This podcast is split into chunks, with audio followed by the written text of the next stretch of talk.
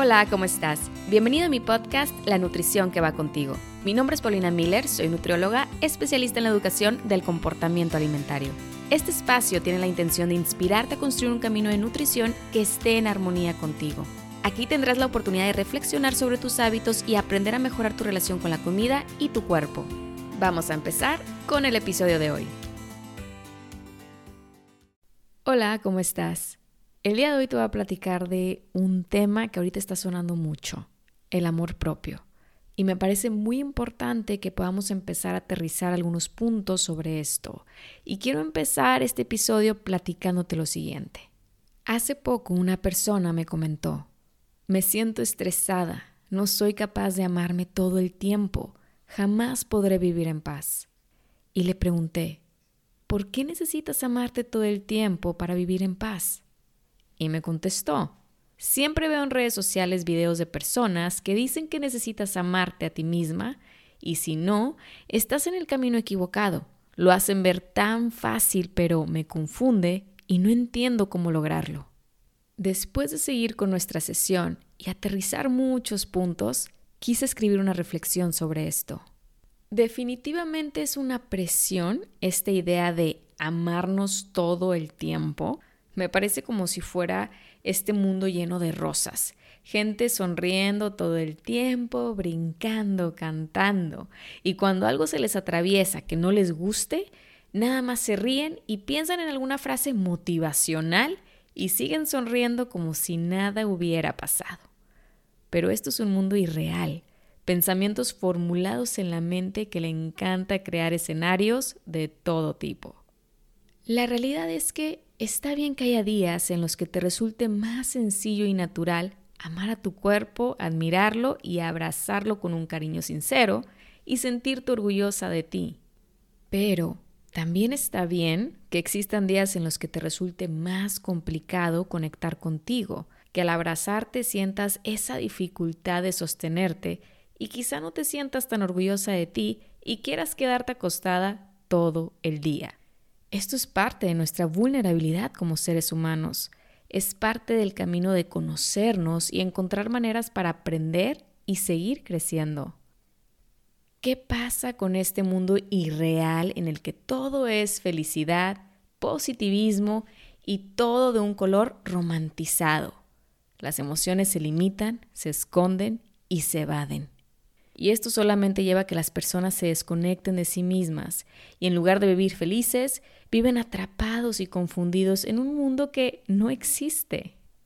Ahora, no estoy diciendo que te quedes acostada todo el tiempo y consientas este pensamiento que te hace sentir malestar, pero habrá días que eso sea lo que necesites, acostarte, descansar, leer una novela, ver una película, comer palomitas, hacer absolutamente nada y habrá días que lo que necesites sea moverte, crear, trabajar, estudiar y salir. Y también habrá días que lo que necesites no vaya tanto de la mano con lo que quizá también necesites hacer por ti. Por ejemplo, si tienes que estudiar para un examen pero no tienes ánimo porque te pasó algún evento difícil, necesitarás encontrar las herramientas para levantarte, estudiar e ir a presentar tu examen y luego regresar a tu casa ahora sí a darte ese tiempo para vivir esa emoción que pusiste en pequeña pausa. No hay una forma lineal de vivir tu vida. Es importante que te des la oportunidad de conocerte en tus diferentes etapas y tomes todas las herramientas para afrontar los obstáculos de cada día porque cada día va a ser diferente, pero también cada día tú vas a ser más fuerte y capaz si te das la oportunidad de aprender. Algo que puedes hacer cuando estés teniendo un día difícil es darte un tiempo determinado. Por ejemplo, si te sientes triste, date 30 minutos o una hora y llora. Pon la música más triste de Spotify para ayudarte a soltarlo todo. Grítale a la pared si eso te ayuda también. Siéntate en silencio, cuestiónate, date un baño, sal a caminar y conecta con esa emoción lo más que puedas. Y luego, cuando termine ese tiempo que te diste, levántate y sigue caminando. En ti está el poder de elección. Tú eliges el siguiente paso que quieras dar. Si te caes en el camino, está bien quedarte unos minutos sentada y tomar un respiro, pero no olvides que siempre puedes levantarte y continuar. Sé que ahorita hay demasiada información en redes sociales.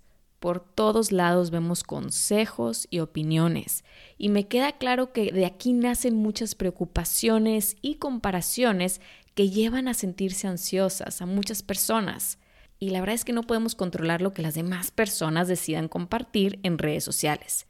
Pero sí tenemos la capacidad de decidir la perspectiva con la que vemos las cosas, decidir qué información permitimos que entre a nuestra cabeza todos los días, ser conscientes de qué me hace bien y qué me desvía de ese bienestar.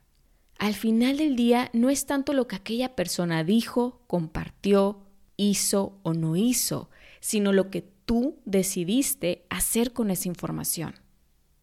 También, no todo lo que vemos en redes sociales es malo. Tú le das el poder que quieras a este medio. Elige seguir a personas que te inspiren y te den paz, o también darte un descanso y desconectarte un tiempo. Hoy reflexiona y date un clavado a lo que escuchas y ves en cualquier medio. Sé consciente sobre el efecto que puede estar teniendo en tu salud. Si es algo que no te hace sentir bien, elimínalo. Y para concluir el día de hoy, no, el amor propio no se trata de amarte todo el tiempo. El amor propio no tiene una sola forma, se vive y se siente diferente en cada persona. El amor propio es un trabajo de todos los días en el que implica reconocer y abrazar todas esas imperfecciones que nos caracterizan por el simple hecho de que somos humanos. Es abrazar lo que forma parte de ti. A veces será un abrazo cálido y en otras ocasiones un abrazo que requiera más trabajo y paciencia. A veces será felicidad y otras veces serán emociones incómodas que vas a tener que aprender a vivir sanar y salir adelante de ellas. A veces se va a sentir sencillo y natural, y en otras ocasiones vas a necesitar más tiempo y esfuerzo. No te presiones por amarte todo el tiempo.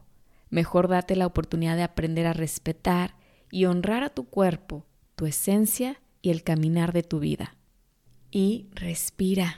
Lo estás haciendo bien. Recuerda, un paso a la vez. Gracias por escucharme. Espero que este episodio te haya sido enriquecedor. Platícame a través de mi cuenta de Instagram que encuentras como paulinamiller.mx. Te deseo un día lleno de muchos aprendizajes y plenitud. Lo mereces. Nos vemos pronto.